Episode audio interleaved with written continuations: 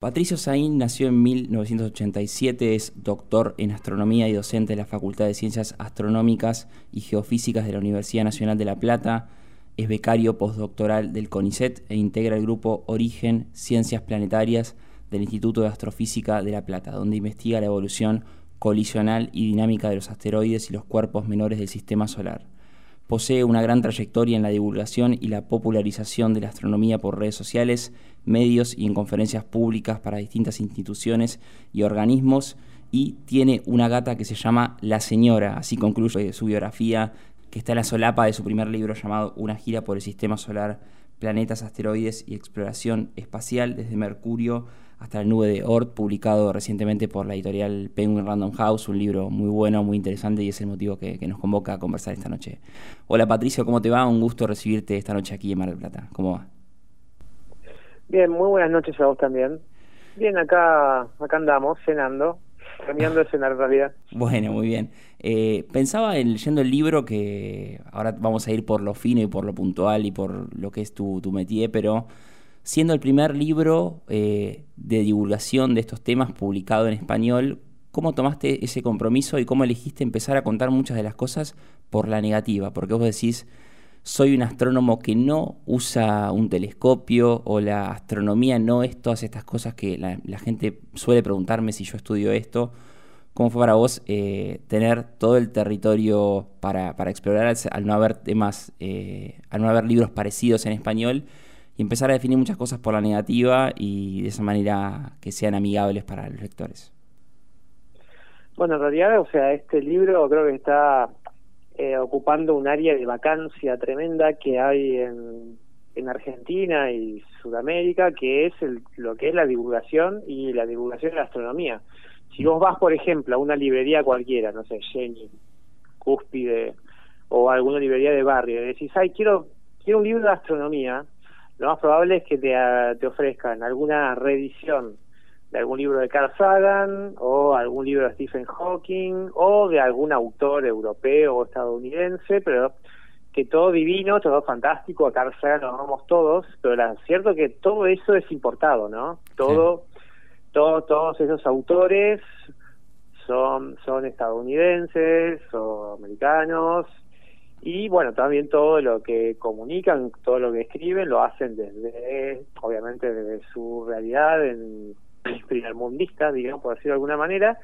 Y esto es, digamos, eh, yo soy un yo soy un astrónomo de la Universidad Nacional de La Plata, de la Facultad de Ciencias Astronómicas y Geofísicas, eh, que investiga bajo el manto del CONICET y de la universidad. Entonces, bueno, soy como, yo soy de acá, digamos, soy de acá y sin embargo eh, no necesito a la NASA exactamente para estar trabajando con el sistema solar y demás. Así que bueno, eh, lo que hago en este libro es contar el sistema solar, ¿no? Y eso que vos decís, o sea, no, en realidad eso no es tanto de hablar por la negativa, o sea, es, bueno, a ver, primero poner en contexto, ¿no? ¿Qué es lo que hace realmente la astronomía? Mm porque, o sea, yo creo que todo el mundo tiene más o menos una mínima noción de lo que, al menos lo que se refiere la astronomía, pero tampoco se tiene mucha idea qué es exactamente lo que hace, porque, bueno, es obviamente la imagen tradicional del astrónomo es la del señor que está ahí en el, con el telescopio mirando a ver qué onda y anotando y demás, pero bueno, también está que, que se lo puede confundir por ejemplo, con la astrología o con extraterrestres o con lo que sea. Entonces, yo lo primero que hago en el libro, en el prólogo, que es muy divertido, por cierto, es contar qué es, lo, qué es lo que hace un astrónomo. O sea, qué, qué, la, y qué, qué, es exactamente la astronomía y qué, cuáles son las distintas formas de trabajar que tiene la astronomía. Una es la observacional, que es ir a, algún observatorio con algún instrumento o con mismo con alguna misión espacial a tomar todas las imágenes del objeto astronómico que sea, pero después está todo lo que es la interpretación, todo lo que es el análisis, poner toda esa información en contexto del planeta que sea, el agujero negro que sea, etcétera, contextualizarlo, explicarlo, etcétera. Así que mm, Así que, bueno, o sea, el, prólogo en definitiva del, del libro es eso, es contar qué es lo que hace el astro qué es lo que hacen los astrónomos, qué es lo que hacen los astrónomos tanto en la Argentina como en Europa, como en Chile, etcétera. Sí, me gusta eso también porque el recorrido eh, te lleva, por ejemplo, a contar momentos donde fuiste a la televisión, eh, por ejemplo, al programa de Chiche Helun y te pregunta directamente si hay pitufos en Marte. ¿Cómo, ¿Cómo te ayudaron esas preguntas raras que te hicieron para empezar a contarlo y decir, bueno... Eso fue, eso fue muy divertido. Bueno, para contextualizarlo, vieron, viste que en Marte siempre hay noticias de algo relacionado a Marte, ¿no? Como que, que encontraron agua, que se mandó una misión, que se mandó otra misión. Pero es que, bueno, como que siempre en lo que son la, lo que refiere para, o sea, para el público general, ¿no? Eh, como siempre hay noticias que siempre se ven los títulos que aparecen, ¿no? Tipo, encuentran tal cosa en Marte, o qué tal asteroide. Pero claro, para la gran mayoría de la gente, digamos, todas esas todas esas noticias, todos esos descubrimientos son tipo títulos que, ah, lo ven, pero bueno, como que todo, toda esa información, medio todo ese contexto, a veces, bueno, medio se pierde si no trascende más allá de los títulos. En fin, Marte es un planeta que se le mandaron muchísimas misiones a lo largo de las décadas, decenas y decenas de misiones, tanto que lo orbitan alrededor, como los robotitos que van ahí por la superficie. Es como Marte, es como si fuera el influencer Se, me están peleando los gatos, ¿para qué los separo? Eh, se pelean los gatos, discúlpenme. Eh, Marte es como si fuera el influencer del sistema solar, ¿viste? Que recibe toda la toda, tiene todos los seguidores, tiene, recibe todos los canjes, etcétera. Pero bueno, una de esas, una de esas, la primera vez que yo fui a la televisión, me contactaron porque se había descubierto un reservorio de agua líquida bajo la superficie del Marte. Entonces estaban todos el mundo fascinado con la noticia. Entonces, bueno, me invitaron a Crónica TV, al programa de Chicha y Hellblum, yo era, o sea, era, estaba tipo todo así re nerviosito, estaba como re nene, ¿viste? nene, tenía casi 30 años, ¿no? Pero eh, estaba así todo, así re nervioso por la exposición, todavía no, o sea, había, no había tenido nunca, era una de mis primeras experiencias mediáticas, o sea, y cuestión que, o sea, yo estaba hablando ahí, ¿no? Porque, bueno, cómo fue que se encontró ese reservorio de agua líquida, dónde está, eh, las implicancias que eso que la presencia de agua líquida puede tener en lo que es la vida y demás.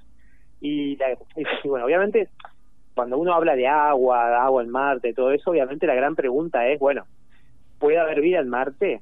Bueno, el tema, o sea, fue muy graciosa la forma en que Chiche Heblum me lo preguntó, tipo, me dice que como si fueran pitufos, y yo como que digo, ¿cómo? Pero bueno, no, tampoco pitufo. Bueno, y ahí sí la gran pregunta es, ¿por qué no pueden haber seres humanos microscópicos? Bueno, ahí creo que la, la o sea, yo no, no soy no soy biólogo, no soy anatomista ni ni nada, pero creo que la complejidad del cuerpo humano impediría que sea que se lleve a escala microscópica, ¿no? Pero bueno, eso, esa anécdota es contada en el libro, por supuesto. En medio de toda la discusión de la vida en Marte y todo, obviamente. De hecho, el título de esa parte del capítulo se llama Pitufos en Marte, en honor a Chiche Herblum y la pregunta que me hizo ahí en vivo en Crónica TV en el año 2018, creo que fue 2017 2018, por ahí. y cuando hablas de Marte también contás que fue también protagonista o el telón de fondo de un gran video de, Britney Spears, así que ah, eso lo van a encontrar en el libro. Sí. Eh, pensaba en, el, en, el tono, ¿no? ¿En cuánto te, te costó o te fue fácil encontrar el tono del libro? Porque en la escritura académica, digamos que cada vez que pones un pie de página es para ser un poquito más específico de lo que eras.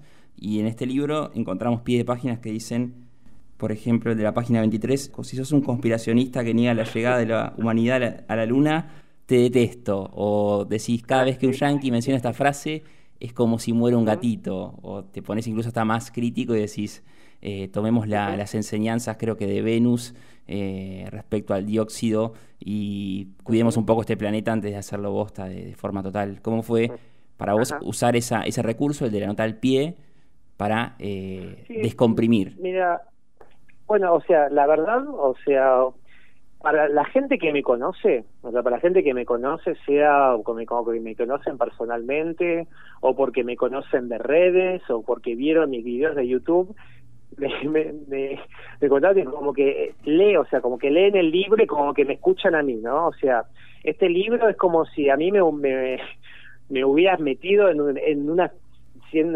250 páginas y te estoy yo hablando ahí. O sea, ese libro está escrito básicamente como yo hablo, ¿no? Está, está escrito como yo hablo, como hago mi divulgación, como doy mis conferencias, como hago mis videos, etcétera. Y la verdad que yo te digo, me divertí muchísimo escribiéndolo. Me divertí muchísimo escribiendo, porque como que o sea, yo como que me manejo así en, o sea, yo como que uso uso ese lenguaje, ese vocabulario siempre de todo. Yo soy yo soy bastante, yo soy muy informal, eh, o sea, me gusta, me me gusta ser informal, me gusta usar ese lenguaje y bueno, a, medida que a medida que iba escribiendo, bueno, se, se, o se me ocurrían chistes que capaz en el texto quedaba medio medio fuera de contexto, entonces lo mandaba a la pie de página o mandaba más comentarios, etcétera. Es como que vos, vos lees el libro, vos lees mi libro, capítulo de no sé, Venus.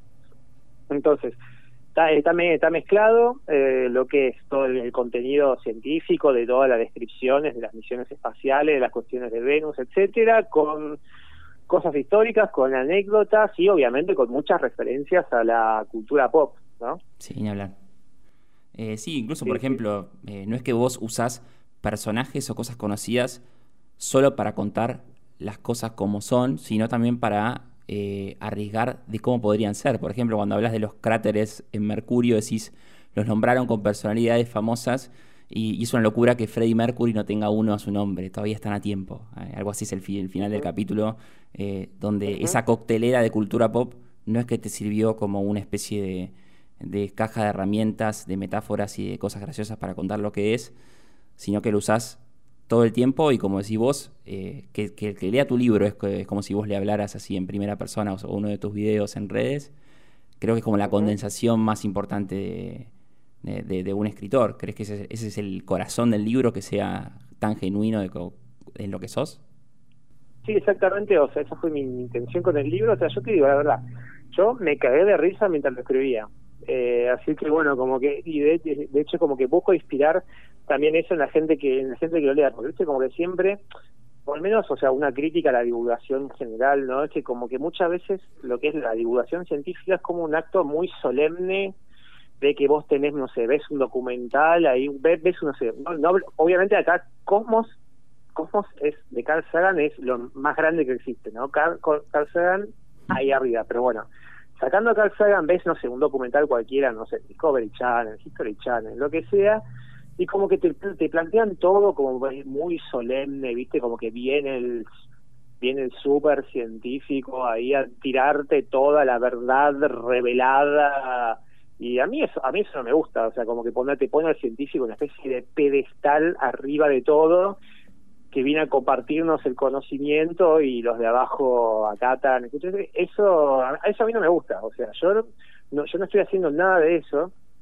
Yo solamente estoy digamos, o sea, compartiendo todo lo que nos eh, estuvo aportando, el conocimiento que nos estuvo aportando la astronomía en estas últimas décadas, y bueno, algunos siglos también, pero sobre todo las últimas décadas, y bueno, pero contarlo, contándolo a mi manera, digamos, con la, mi manera, con las referencias, eh, con el humor, y bueno, y también, sobre todo, porque si vos lees el libro, es como que, no sé, por ejemplo, el capítulo de Urano y Neptuno, no, porque la composición no se sabe. No, porque la estructura interna no se sabe. No, porque la atmósfera no se sabe. Es como que dentro de lo que es el sistema solar, que es el gran tema de este libro, ¿no? Hay un montón de lagunas en el conocimiento, hay un montón de cosas que no se saben. También hay un montón de ideas que hoy en día, se, por ejemplo, lo que es referido a lo que es la formación, la historia del sistema solar. Hay muchas ideas que hoy creemos que son de cosas que pasaron de determinada manera, pero de un año al otro puede haber un nuevo, un nuevo trabajo científico, un nuevo artículo con nuevas hipótesis, con nuevos resultados, etcétera. Y lo que antes se pensaba que era no que era definitivamente así, ahora de repente se tiene una nueva idea. Eso es algo que está muy plasmado en el libro, como que todo lo que es el conocimiento del sistema solar está en constante cambio.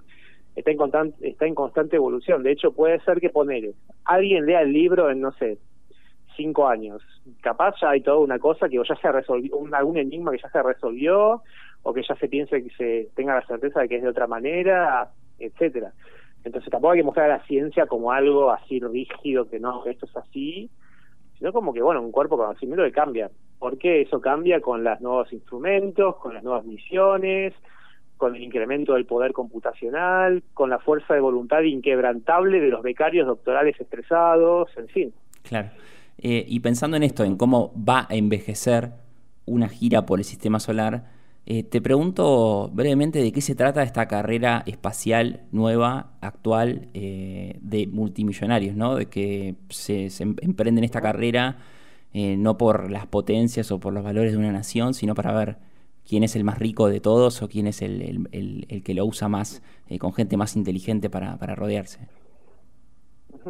Sí, mira, con el tema de estos, estos mega magnates, o sea, yo creo que tampoco hay que comprarse esto de que no el futuro de la astronomía, de la exploración espacial son los multimillonarios, porque viste cómo son su, como es el, el esquema de sus negocios, un año es de determinada manera, el otro año el negocio es otro, después es como que...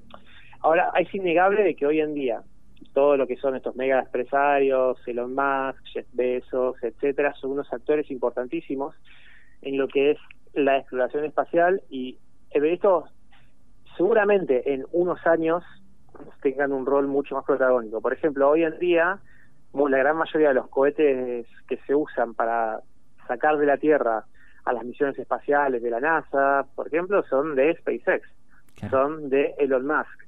Eh, ¿Cómo se va a desenvolver todo esto, por ejemplo, en un futuro? Eh, por, eh, por, ejemplo, a ver, acá lo, lo más relevo, lo malo, o sea, siempre lo que todo el mundo y lo que más en boca de todo esta hora es, bueno, el, el viaje eventual a Marte tripulado, ¿no? Eso va a ser una realidad. O sea, en algún momento es inevitable, se va a llevar gente a Marte. El cómo, eh, o sea, cómo va a ser eso exactamente, bueno, eso todavía, eso todavía está en un gran veremos. Seguramente es una cooperación internacional, seguramente haya mucha participación de estas empresas privadas. Bueno, hay que ver cómo sobrevive, por ejemplo, Elon Musk a toda esta catástrofe de Twitter, ¿no? También. También, sí. Eh, pero, pero sí, o sea, eh, son, o sea, lo, hoy en día lo que es la exploración espacial y todo eso cambió mucho respecto de cómo era en los 60, o sea, no es que, que John F. Kennedy en el, no me acuerdo en qué año fue, en el principio de los 60, no es que dijo en, lo, en el Congreso de Estados Unidos, ay sí, vamos a llegar en menos de 10 años a la Luna porque le encante la luna, el espacio, etcétera. Era todo la situación, era toda situación geopolítica. Pasa que ahora no es una, ahora no es una, una pelea comunismo capitalismo como era antes, sino que más bien el, bueno lo que es la, la, la, NASA, que es un organismo estatal, contra eh, los privados. Pero bueno, también hay muchos vacíos legales. O sea, es un tema sumamente complejo que yo no me meto tanto en eso, en el libro, porque justamente cambia todo tanto, mm. eso de, de un año para el otro. Por ejemplo, hay otra cosa que se va a venir, eventualmente se va a venir, que es la minería de asteroides. Mira. Yo pensar, los, los asteroides son cuerpos cercanos a la Tierra, que son pueden ser ricos en metales, ricos en carbono, en roca y demás, y son una futura fuente de recursos. Es inevitable. Va, en algún momento va a pasar. Ahora, si en 30 años, 50, 100, eso ya es otra victoria. Hmm. Eh, Patricia, te hago la última pregunta, pensando en la pandemia, en cómo te atravesó a vos, porque justo estabas haciendo tu doctorado y fue el momento donde explotaron en, pleno encierro tus videos eh, y, te hiciste mucho más popular en redes. Eh, y ahí llega justo la propuesta de este libro. Entonces te pregunto, ¿cómo fue que un editor confíe en que lo que funcionaba para redes sociales o en lo, que vos querías contar y la manera que lo querías contar eh, termine finalmente en un libro, cómo fue esa, digámosle, negociación. Y te pregunto, ya que venís de una familia de grandes escritores, si vos te descubriste escribiendo el libro como un escritor o eh, fue la forma, eh, le encontraste la forma más fácil sabiendo que tenías tanta educación de películas y de libros que son los que mencionas en, en distintas partes del libro. Y mira, yo creo que, o sea, yo como te decía, yo creo que lo que lo que vio, lo que lo que vio mi editor Genaro y la editorial Penguin en general es que había un área, había un área de vacancia fuerte en lo, en lo que es la, la ciencia, porque la, la verdad, si, si nosotros los que hacemos lo que hacemos ciencia, ¿no? Los que tenemos el conocimiento en, en, astronomía y en cualquier otra rama de la ciencia, ¿no? Pero por ejemplo, el tema del sistema solar, con todo con todo el tiempo y esfuerzo que supuso obtener todo ese conocimiento. Es una lástima que ese conocimiento se reduzca, que solamente lo tengan la 10 gatos locos que trabajan en el tema en el país. Mm.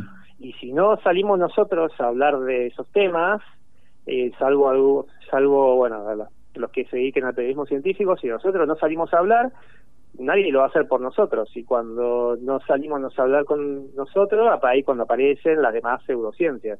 En lugar, evidentemente, alguien lo, lo, alguien o algo o alguna idea lo termina desplazando.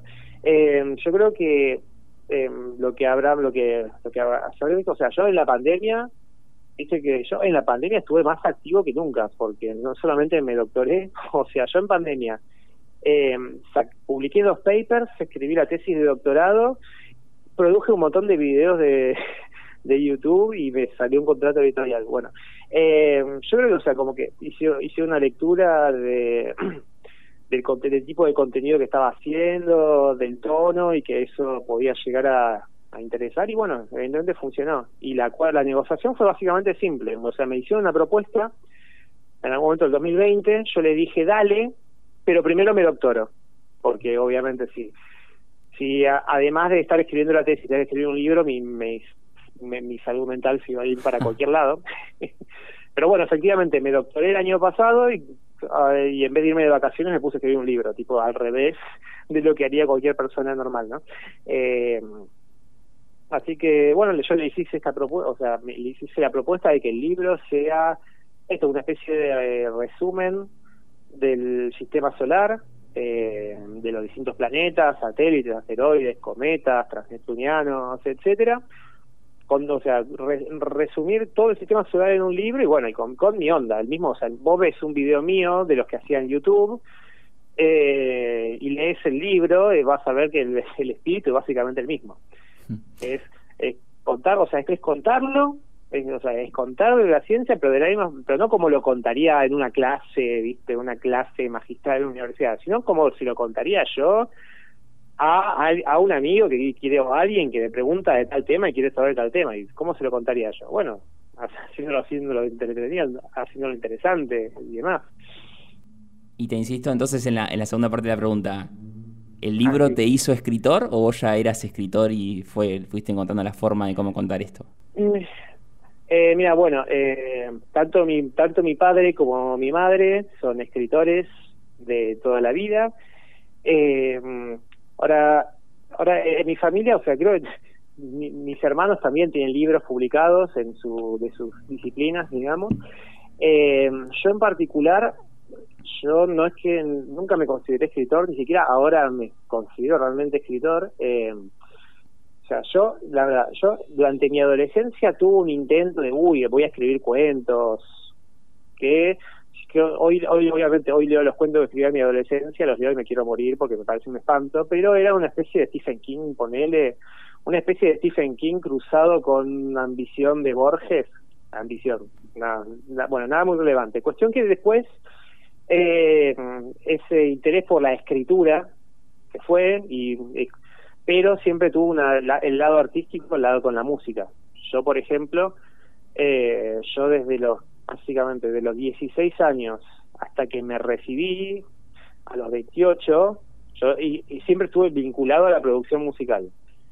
Eh, y cuando me doctoré eh, todo lo que es de la producción y composición musical lo terminé dejando de lado y pero en vez de hacer eso me puse a hacer divulgación, ¿viste? Me puse a hacer divulgación en redes, en medios y demás. O sea, yo creo que más que con la escritura, yo creo que siempre estuve ligado, vinculado al arte en, en sus distintas formas.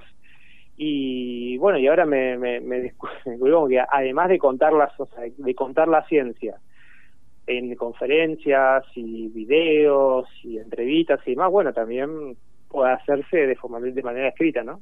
Sí, bueno, el libro es tiene mucha música, eso está, está bueno y seguramente parte de esa formación te haya permitido encontrar el, ritmo de, los capítulos y que se lea de forma tan, tan entretenida. Así que bueno, Patricio, te agradezco mucho por tu tiempo, felicitaciones, el libro tiene además de un muy buen contenido, una tapa preciosa con unas estrellas ahí que se ven eh, a contraluz.